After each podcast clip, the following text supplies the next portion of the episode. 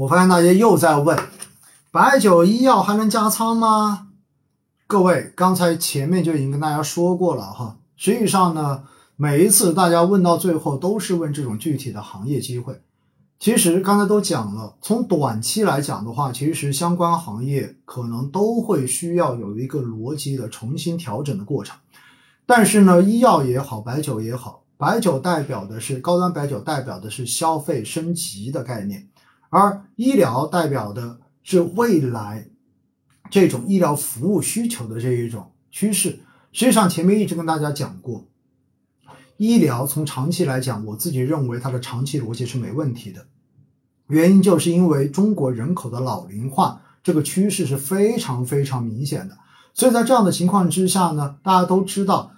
一个人花医药费最多的时候，一定是在生命的最后的十年，或者说是最后的五年。所以在这样的情况之下，未来对于医疗服务的这种需求将会随着人口老龄化的趋势而会变得确定性非常的强。所以从这一点来讲，长期逻辑，医药、医药跟医疗都没有问题。但是短期逻辑来讲的话，刚才讲过了，因为涉及到一个共同富裕减负的问题，因此的话呢，集采对于相关的行业的这一种短期扰动是客观存在的。所以短期的这种调整，我个人认为也许并没有结束，但是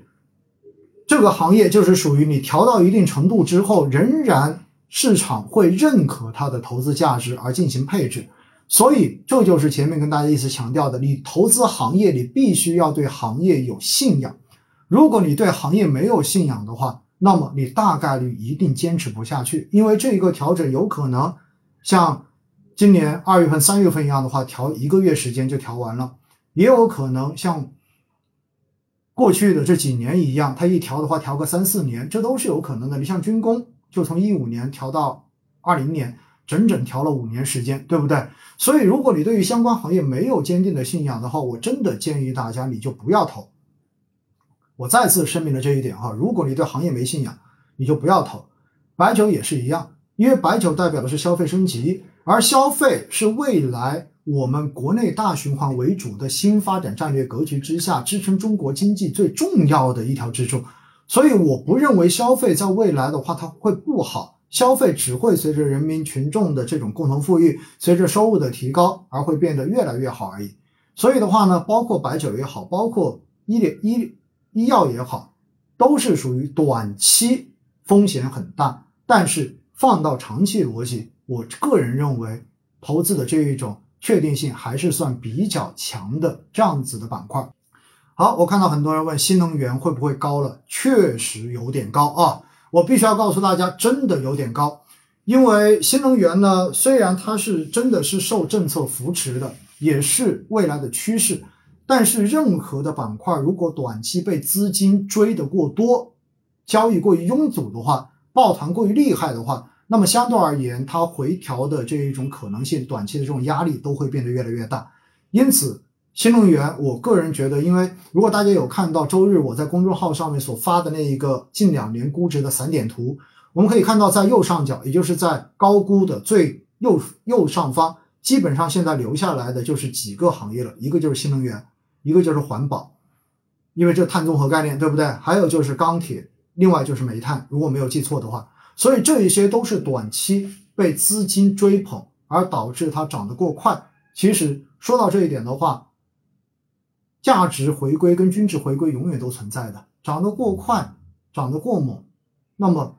一旦有利空的消息，或者说整体的这种风吹草动的消息出来之后，都会导致他们调的比那些低估值的要更多一些。其实军工，我前面好像每一次直播到最后，大家都要问军工哈。军工说实话啊，它本来就是一个不那么透明的行业，因此呢，受消息面的影响是比较直接的。那比如说地缘政治。一紧张，对吧？包括中美之间啊，这一些事情一紧张，你会发现军工可能就会涨一波。然后，呃，如果有，比如说上周军工集采的消息出来之后，你发现军工就连着调了几天。其实军工是在历史上面就是个暴涨暴跌的行业。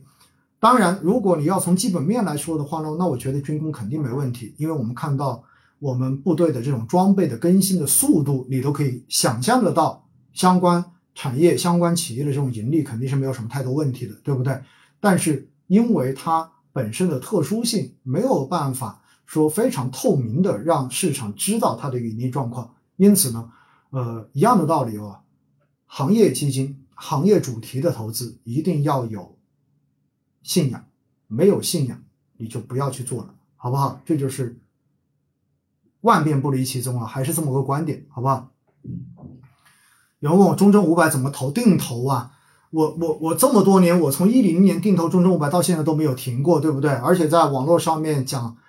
每天五分钟定投聊通透的时候，摆在第一位推荐的就是中证五百吧。虽然在去年这一年中证五百从下半年的表现确实一般般，但是我也没有停过。所以中证五百这样的宽基指数做定投，我觉得还是最省心的一种操作。有很多事情呢，就是不管我说多少次都没用。你只有自己真正的付诸实践，